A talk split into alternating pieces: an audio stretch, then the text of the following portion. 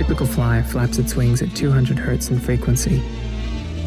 That means that her muscles contract and relax 200 times per second. What do we do consciously and physically 200 times a second?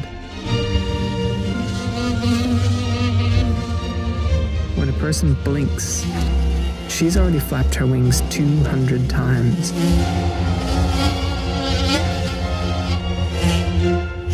I hear her spin. It irritates me. I can see her. Face to face. Perched on my nose. She flies. She poses. Flies. Flies taste with their feet, savoring what they step on. She's tasting my nose. Ah, it's gross. Although I know it's not because of my clumsiness or lack of reflexes. I know she's a quick enemy, able to move over my head like an airplane on a secret mission. But I try to kill her.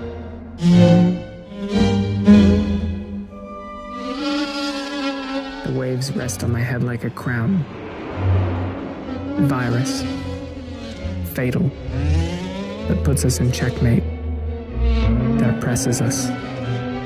Like a global pandemic.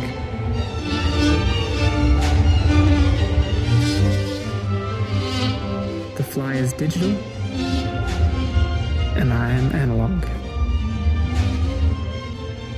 The fly is the future, and I'm the past. Chaos versus cosmos. She takes me where my mind doesn't go. The fly's brain is even faster than the best computers, perceiving danger instantly. Come up with a plan, jump, fly, and escape. Victorious. Meanwhile, she savors the surfaces on which she stands.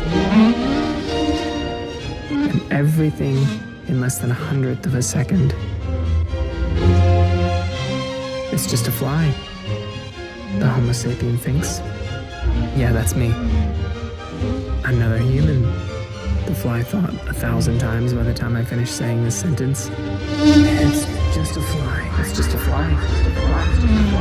It's just a fly. Another human. Another, another, another human. I'm analog, rusty, with valves, but I'm still effective. It's just a fly. Has killed a fly at age 43. Thought the fly before receiving a blow. The fly fell and died instantly.